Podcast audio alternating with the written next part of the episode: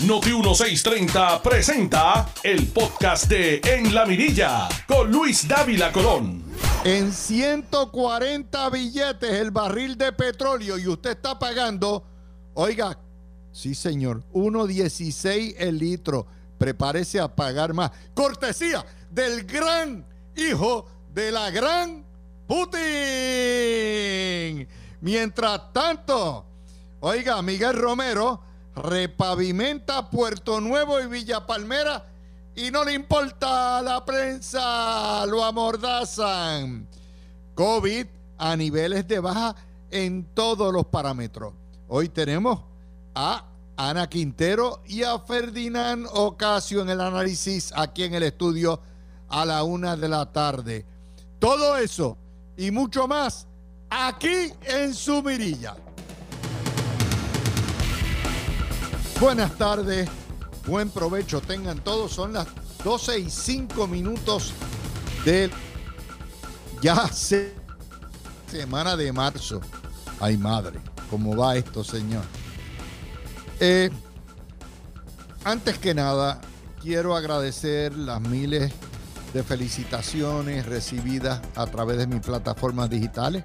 Sí, fue el cumpleaños el viernes y por primera vez en dos años de pandemia pude cogerme un día libre y el fin de semana de los videos para estar con mis nietecitos y mis hijos que por primera vez en dos años nos pudimos reunir. Ustedes saben que en Navidades fuimos allá, pero con la cuestión del Omicron hubo que salir corriendo mucho antes de la Navidad.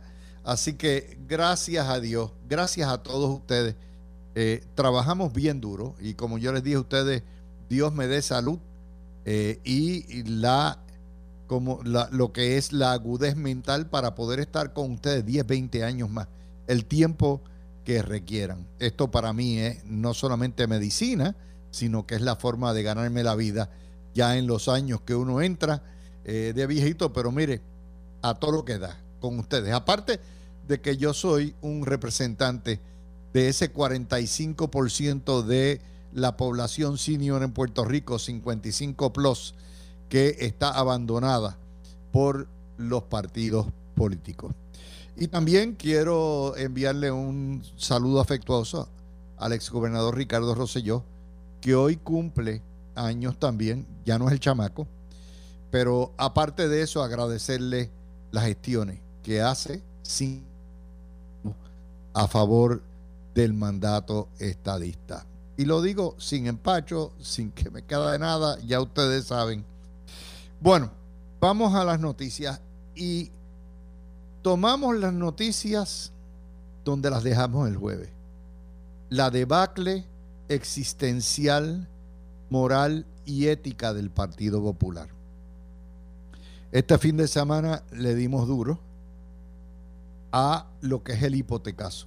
Este servidor el economista Gustavo Vélez y el gobierno de Puerto Rico repudiaron completamente, eh, ya mismito, ah, muy bien, ya mismo, ok, vamos a presentar al gobernador y regresamos inmediatamente con el hipotecaso. Y continuamos con el esfuerzo de vacunación y prueba. Con esto lo que, lo que yo les quiero decir es que tenemos, Puerto Rico tiene unas herramientas bien robustas para poder entonces tomar la determinación de ¿verdad? Eh, eliminar todas estas eh, las disposiciones que el señor gobernador eh, tenía. Y a lo mejor ustedes preguntarán, y el pueblo preguntará por qué fuimos tan restrictivos. Ciertamente nosotros tenemos un sistema de salud frágil, vivimos en una isla. Por consiguiente, sabemos que nosotros siempre hemos tenido que proteger ese sistema de salud. Incluso cuando llegamos a tener la cantidad de los mil pacientes hospitalizados de COVID, aún así nosotros mantuvimos un censo entre 58 y 62% de los hospitales. Y es bien importante que ahora nosotros comencemos a restablecer esta, esta nueva dinámica de, poder decirle a nuestros pacientes los hospitales son lugares seguros. ¿Por qué? Porque en un, en un año típico los hospitales se mantenían entre un 75 y 80% de ocupación. De hecho, el año pasado hubo 1.571 muertes no relacionadas a COVID, muertes adicionales registradas en el registro demográfico y cuando buscamos las primeras eh, los primeros lugares en estas muertes, pues estamos viendo cáncer, ¿verdad? Así que tenemos que comenzar un proceso de reenfocarnos hacia la medicina primaria y preventiva que se ha dejado estos pasados dos años, ¿verdad? Porque sabíamos que muchas personas, pues por miedo al COVID, pues se tuvo que implementar telemedicina, se tuvo que hacer una serie de cosas extraordinarias para que ese paciente pudiera estar protegido. Aquí le quiero dar una data bien importante para que la gente entienda. El Departamento de Salud va a comenzar, vamos a, continuar con nuestro enfoque salubrista, ¿verdad? De recomendación a nuestros pacientes. Porque sabemos y tenemos, y esa, esa data de aquí, que de no vacunados, 13.45 de cada 100.000 pacientes de 557.446 puertorriqueños que por una razón u otra no han, han decidido no tener la vacuna, 13.45 de cada 100.000 lamentablemente fallecieron. De las personas que tenían las dos dosis, que es 1.298.219, por cada 100.000 murieron 5 personas, 5.08 personas. Y de la dosis de refuerzos que tenemos al día de hoy, un millón eh, mil, digo, tenemos más, lo que pasa es que esta, data es un poco más vieja, pero añádale 100 mil más, un millón mil 029, solo 2.39 personas fallecieron de cada 100 mil habitantes, de cada 100 mil en ese renglón. O sea, lo que estamos diciendo es bien sencillo, la probabilidad es bien grande. Usted tiene mucha más probabilidad de caer en una hospitalización o de mortalidad si usted no está vacunado. Usted tiene mucho menos probabilidad si usted tiene esas dos dosis de vacuna.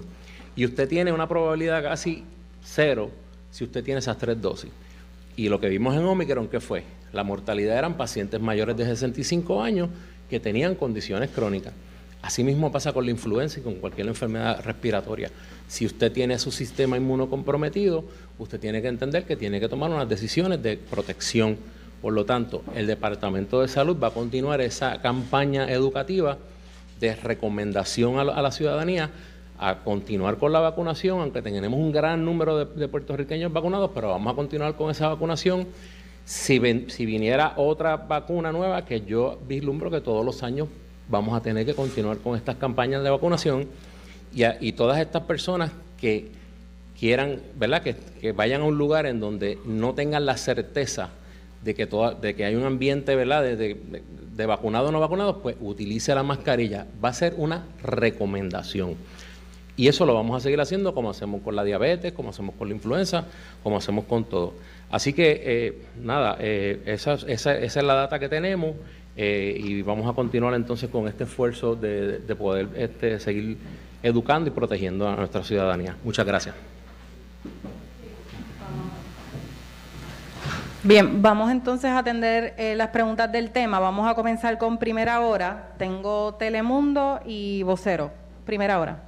Sí, tengo tres preguntas. Quiero saber este, qué va a ocurrir con los sistemas de rastreos, eh, con estas nuevas disposiciones, si se van a enfocar en esos grupos particulares en los que, en los que mencionaron que van a tener atención, grupos adultos mayores, etcétera. Los informes de salud se van a continuar haciendo diariamente o van a pasar una, a una fase semanal y que aclaren puntualmente qué va a ocurrir con los niños y las escuelas en términos de la vacunación, ya que queda, ¿verdad? Ya, ya eh, los mandatos vienen siendo sugerencias eh, para que los padres comprendan el alcance que tiene eso que acaba de mencionar el gobernador respecto a los estudiantes. Bueno, vamos a, vamos a eh, tocaste sistemas de rastreo, voy a dejar que el secretario se ocupe de esa. mencionaste los niños, yo meramente voy a dar unos datos porque son importantes. En el sistema de educación pública, ahora mismo eh, tenemos el 92% de los estudiantes eh, están vacunados. Eh, básicamente, el, y el 61% tiene ya el refuerzo. Em, y ese dato habla por sí solo. O sea, la inmensa mayoría de los estudiantes en el sistema público está, está vacunada. Eh, no vacunados ahora mismo es una cantidad bien pequeña, es el 5%. Eh, hay 2% que es por exención religiosa. O sea, son 12.000 no están vacunados, 12.867. Eh, por, por, por exención religiosa hay 6.000 y por extensión médica, médica mil. O sea que la inmensa mayoría de los estudiantes ya están vacunados. Eh, en el caso de los de... Que están 12.000 estudiantes no están vacunados, pero son 6.000 por religión y 1.000 por extensión médica. ¿Y el resto? Eh, bueno, no, el, el, resto porque no han querido eh, vacunarse, o sea... Pero no vacunados son 2.000, no, no 12.000. No, porque todos esos no se han vacunado. O sea, no, lo, los no vacunados, total, total de no vacunados son 12.000, 12.867. Esos son los que al momento no están recibiendo educación presencial y un efecto que tiene mi orden es que de ahora en adelante... Bueno, vamos a seguir con ustedes, mi amigo. Eh, no puedo comentarles eh, la orden ejecutiva porque los genios ponen las conferencias en el momento en que estamos en el aire. Así que ya ustedes saben. Tan pronto pueda leer los cambios a la orden ejecutiva, así lo haremos. Así que a los que están en video eh, les pido mis indulgencias eh, y les pido por favor las indulgencias de ustedes, no las mías, eh, porque estamos en, en una estación de noticias y cuando hay que interrumpir y yo me quedo callado acá en lo que se hace de la conferencia de prensa, no puedo tenerlo en video, así que regreso nuevamente en un segundo video eh, para no hacerles perder el tiempo a ustedes. Este video durará unos 10 minutos y el tercer video, iba a haber tres, pues lo tomamos después del el break. Bueno, como les decía, el Partido Popular está eh, dando tumbos a todo lo que da. Nos dice hoy, el Senado cocina la prensa un aumento a los impuestos de la propiedad. Y eso nada más se le ocurre en un momento de pandemia, de, recesión, en un momento de inflación de doble dígito que hemos sufrido durante dos años, en un momento en que gracias al hijo de la gran Putin en Rusia, nos han aumentado el precio del petróleo al doble y usted está pagando hoy 1.16 por litro y no por los 80 centavos que estaba hace par de semanas antes de la invasión rusa a Ucrania. Solamente a Taxito Hernández y a Baby Dalmau se les ocurre retasar toda la propiedad y darle a los alcaldes, esto para salvar sus propios alcaldes, más dinero. Lo que, ¿En qué consiste el hipotecaso? Van a utilizar el valor en el mercado, la propiedad, y dejar que los alcaldes en las casas. Eso es tantas crimen en, en, en 57. Obviamente, el valor de la propiedad en esos 50 y pico se por lo la el usted va a recibir en el pago que va a tener que hacerle al va a ser brutal y eh, Encima de eso van a eliminar la exoneración automática que hoy recibe el 50% de las propiedades. Va a durar nada más que dos años y usted tiene que ir cada dos años a llenar papeles, a toda la jorobienda.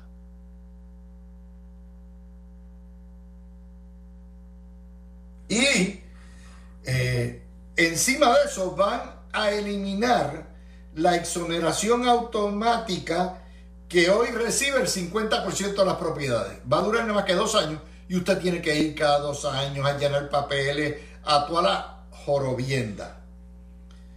Lo interesante de esto es que ni Hacienda ni AFAF eh, presentaron objeciones en el momento. Ni Hacienda ni AFAF presentaron objeciones. Pero cuando esto sale, que salió el sábado, y yo empiezo a tuitear a todo lo que da, la gente empieza a darse cuenta, también lo hace eh, nuestro compañero, nuestros compañeros economistas, y se forma Gustavo Vélez y se forma el, el Salpafuera. El Partido Popular y sus Porque alcaldes Los políticos ya tienen que haber los tenido del PNP siempre están perdidos. lo que son las corridas, los estimados que sacarían si ellos se les permite utilizar el valor del mercado y los millones que les van a entrar. Eso es para apoyar los cuarenta y pico de alcaldes populares que hay. Eso es lo que hay. Y la banca hipotecaria se opone. ¿Por qué? Porque los dueños van a tener que pagar más.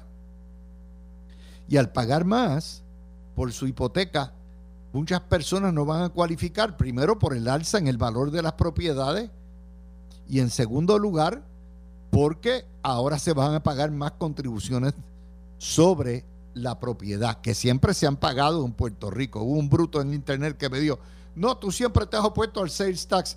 Mire, morón, esto no es sales tax. Yo me opongo a cualquier tipo de tributo. Yo soy de los que creo que en Puerto Rico debe haber un flat tax de 10% de todo y se acabó el diezmo. Y todo el mundo que pague igual. Y se acabó. Pero los políticos no tienen los pantalones de hacer eso y sustituir la contribución sobre ingresos, las deducciones, los arbitrios, toda esa porquería que levantan. Así que yo estoy claro desde, hace siglos. Lo importante aquí es que cuando despierta a todo el mundo, el gobernador dice, ah, ah, y emite un comunicado ayer diciendo, yo no voy a apoyar ningún aumento. Él dice justo, que no, que no sea justo. Miren, no hay impuesto justo. Todo impuesto conlleva una confiscación de su dinero. Así que, Gobe, empezamos. Pero le mató el pollo en la mano, dio un reversazo. ¿Ok? Esto es la Junta. El diablo está en los detalles y detrás del diablo está la Junta.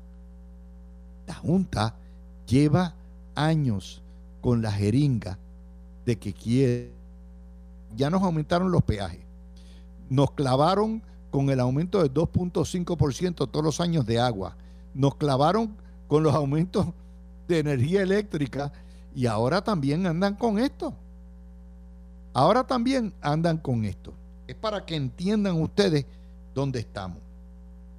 De manera que no solamente va a subir la hipoteca, van a, a subir los impuestos de la propiedad y van a subir los seguros, porque los seguros están basados en el valor de la casa.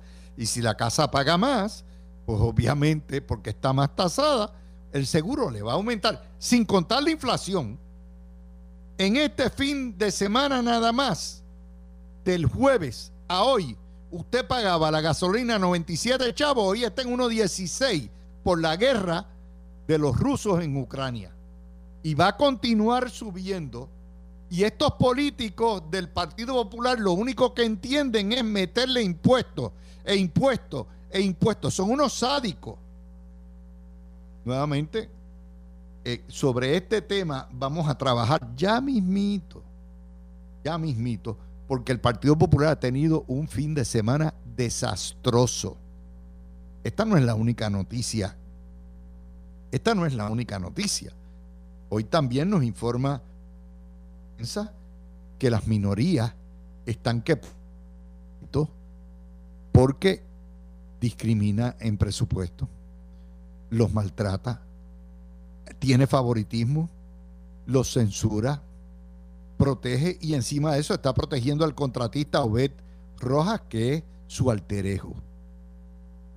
Y en ese contexto, Taxito se ha convertido en el Frankenstein del Partido Popular. Hoy hay una columna de Carlos Díaz Olivo donde le lo alaba, donde dice la figura don yo hace jato Partido Popular por el TAC y eso está claro el vulgar hoy hay una columna popular de Carlos Díaz Olivo donde le tira muchas lo alaba donde dice es la figura dominante del Partido Popular, eso lo dije yo hace jato. El Partido Popular está dominado por el taxtitismo. Y eso está claro. El líder espiritual, el líder vulgar, el líder del Partido Popular es el, tax, es el. Y su, su estilo es tierra arrasada, guerra constante y todo lo que hay. Así que, mis amigos, ahí vamos a hacer el detente, vamos a hacer eh, una pausa en lo que bregamos con los titulares y regresamos con el tercer video, con, y obviamente la segunda parte de este programa, con más del desastre que ha dejado el Partido Popular este fin de semana. Tú escuchas el podcast de En la Mirilla con Luis Dávila Colón por Noti 1630. Vamos a seguir con lo del Partido Popular que ha sido un desastre. El sábado, la página 8 dice Pedro Pierluisi tuvo que vetar la reforma laboral porque eh, supuestamente eh, le quita derechos a los trabajadores y le mete una enorme recarga, una enorme recarga a los pequeños comerciantes.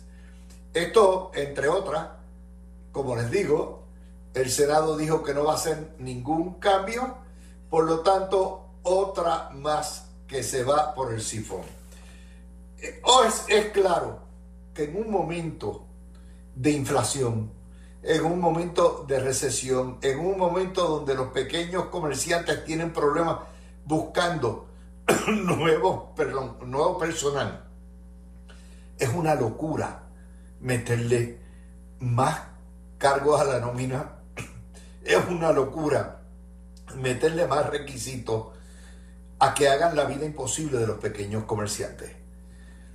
Y nuevamente, estamos ahí el Partido Popular todo lo que sabe hacer en la vida es meter más contribuciones, meter más requisitos para ahogar a la clase media, ahogar al contribuyente y ahogar al pequeño comerciante.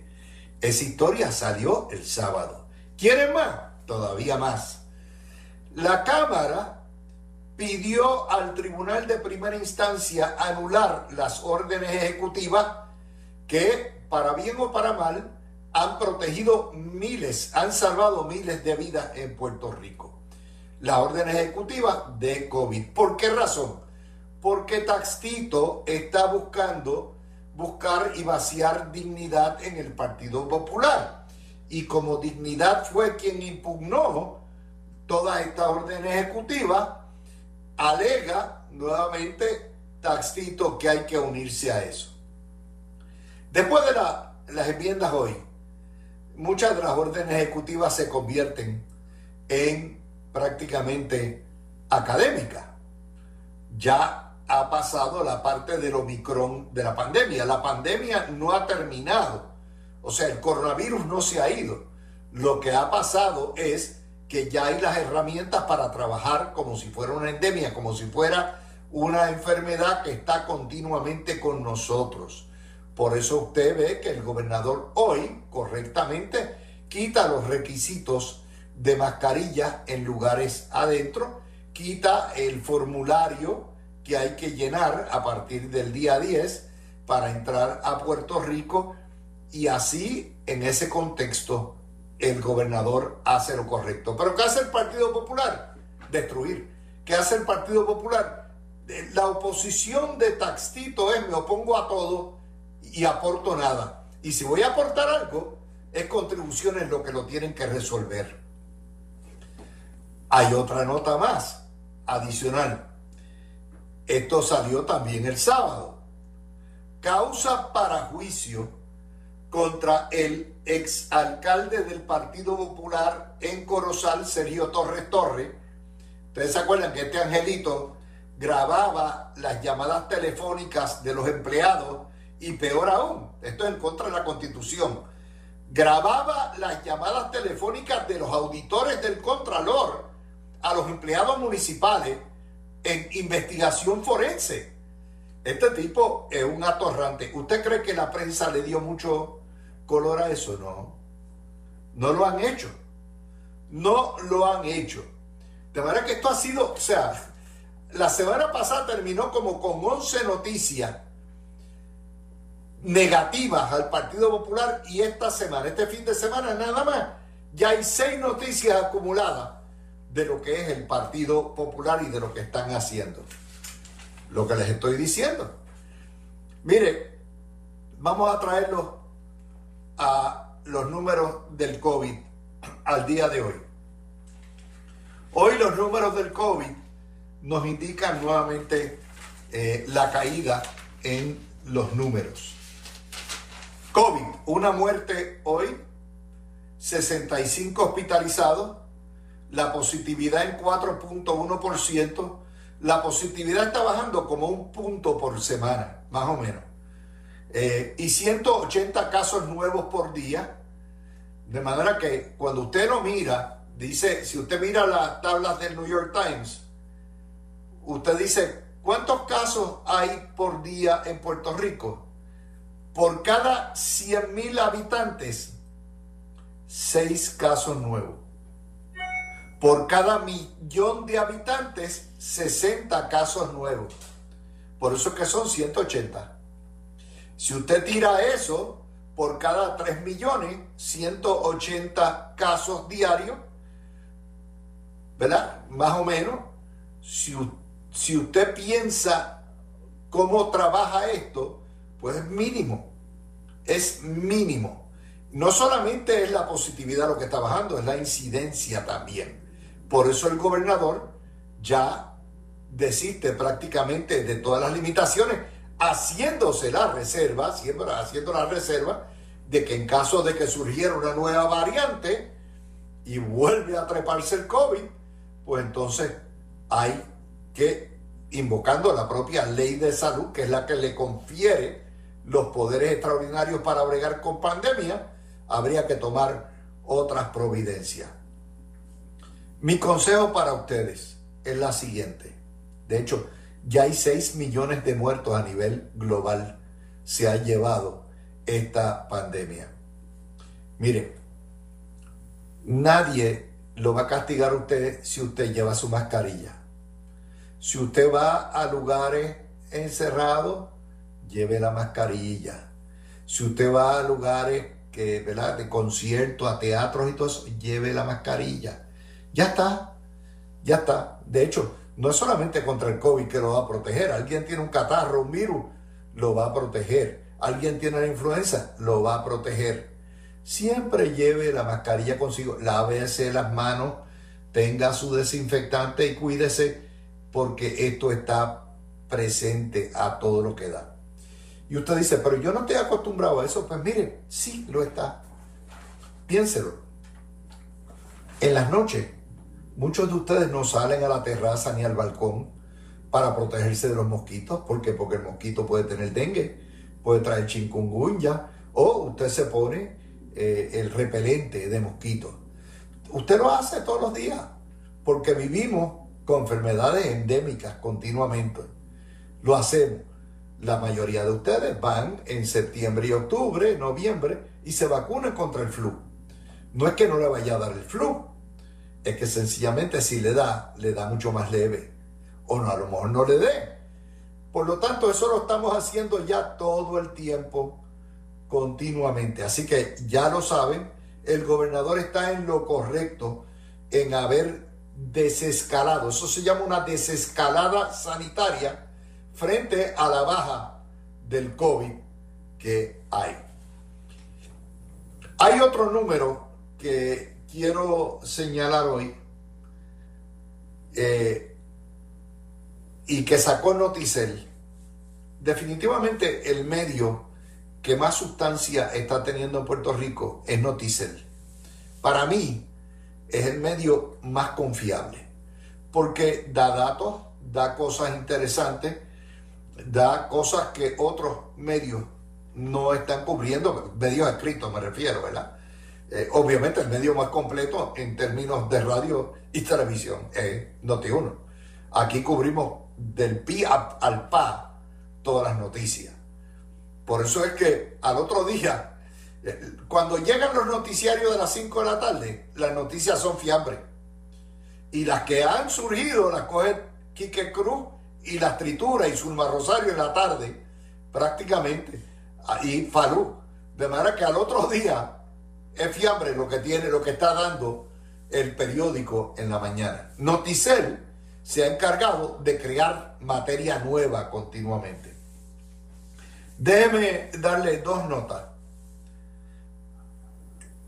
El gobierno de Puerto Rico no se ha reducido nada. A principios de este siglo, hace 22 años, la nómina pública en Puerto Rico rondaba los 200 mil. En, en, ese, en esos 22 años, la nómina pública ha ido bajando por atrición, número uno, y por éxodo, porque la gente se ha ido. Nosotros debiéramos tener una población de 4.5 millones si, hubiera, si la gente no se hubiera ido. Hoy la tenemos de 3.2. Bueno, pues los empleados públicos todavía siguen siendo un delirio. De acuerdo a lo que nos da Noticel, eh, los empleados públicos son 160 mil empleados públicos. 160 mil. Hubo una baja de 4 mil entre el 20 y el 21, pero esa baja se debe a qué? Se debe al COVID, a que estuvimos paralizados, mucha gente se asustó y no regresó a los trabajos. Esa nómina ha subido en el último año. Pero oigan cómo se divide. ¿Cómo se divide? Los municipios tienen 42 mil de esos 160 mil. 42 mil. Lo que quiere decir que el 25% de los empleados públicos de Puerto Rico están en las nóminas municipales. Por eso es que Taxito y Baby Dalmau quieren salvar sus municipios populares. Porque en vez de reducir gastos, lo que dice no es meterle contribuciones a la gente que mantenga las nóminas. Las corporaciones públicas tienen 27 mil. Y el resto, que serían unos 100 mil, son del gobierno central. El gobierno central, de esos 100 mil, 41 mil trabajadores son del Departamento de Educación. Eso quiere decir que el 41% más, 45% de los empleados públicos en Puerto Rico, de los empleados del, del gobierno central, son maestros o trabajan para el Departamento de Educación. ¿Cómo nos trae, cómo empata todo esto? Lo que yo les he dicho siempre. Si usted suma eso a los 180 mil jubilados y los 160 mil empleados públicos, quiere decir que una parte sustancial del presupuesto, prácticamente el 65%, 65, 70 dólares de cada dólar, 70 centavos de cada dólar que usted paga en tributos se van a pagar nómina pública o, o jubilaciones públicas. Usted trabaja para el empleado público. Esa es una realidad. Eso no lo puede cambiar nadie. Por eso Puerto Rico no tiene dinero para eh, fuera del federal que entre para mejorar las carreteras, el alumbrado, para reparar, para... No lo hay. Y en el medio de esta locura está lo que es los aumentos de salario a todos los empleados públicos que han empezado a dar a, dar a, diestra y siniestra con fondos federales. De manera que el gobierno que entra en el 25 va a tener un tremendo problema en cuadrar esa nómina, porque cuando se acaben los fondos federales de reconstrucción y los fondos federales de la pandemia, el dinero tiene que salir del fondo general. Quiere decir que no hemos hecho nada. Hemos, llevamos ocho años de quiebra, llevamos seis años bajo la bota de la Junta y no hemos hecho los arreglos, no hemos bajado nada. Hace como 10 años surgió un estudio, creo que fue Caribbean Business quien lo publicó, de que en vez de 200 mil empleados públicos, Puerto Rico necesita, mm, para operar el gobierno eficientemente, 75, 80 mil empleados públicos. 75, 80 mil empleados públicos. Con eso operaríamos. Y usted dice, pero ¿qué es lo que pasa? Ah, porque como el sector privado en Puerto Rico está aplastado por la reglamentación y por el sistema socialista, el gobierno se ha convertido en una fuente de empleos y de batata y de ñames con corbata. Y cuando llegan los partidos, los dos, se reparten, no los dos, todos. Pregúntale si en las nóminas del PIB no están los panas. Pregúntale si en dignidad no han contratado su gente. Pregúntale lo mismo si no han hecho lo mismo con el MBC. Es igual. Todos los partidos buscan cómo enchuflar a su gente. Y ese es el problema. Hubo un artículo hace un reportaje que hizo la semana pasada eh, los rayos X de todos los ayudantes y el soplapote del soplapote del soplapote del soplapote tienen toda la razón. Lo que pasa es que se les olvida que ese es el sistema socialista que la prensa y los propios periodistas promulgan. Porque si usted toca a cualquiera, ahí viene, se acaba.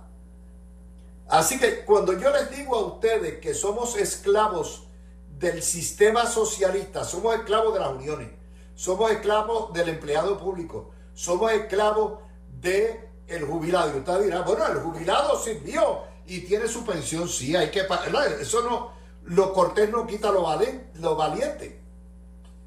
El, el hecho de que hayan trabajado y haya que pagarle la jubilación correctamente, no quita el hecho de que 6 o 7, 60 o 70% de cada peso va a pagar eso. Y por eso estamos quebrados, por esa mentalidad. Y ahora es donde empatamos el patrón de las noticias del hipotecazo. ¿Cómo resuelve el Partido Popular y cómo lo ha resuelto históricamente? ¿Cómo lo va resolviendo? De la siguiente manera.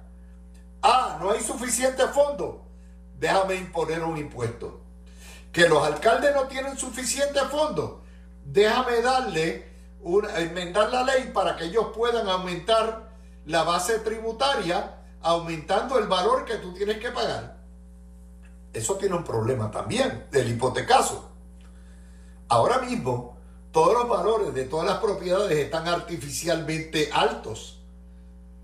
Y si a usted le aumentan el tributo, la contribución sobre la propiedad, sobre ese valor, vamos a poner que su casa hoy se trepó en 300 mil pesos. Pero cuando vengan las vacas flacas que van a venir y bajen los valores de la propiedad que va a venir y la propiedad suya en vez de valer 300 mil pesos va a costar 225 mil, va a ser el verdadero valor en el mercado y usted va a estar enganchado pagando una contribución inmobiliaria sobre 300 mil pesos. ¿Quién le va a bajar ese dinero porque bajó el valor de su propiedad? Nadie. Nadie.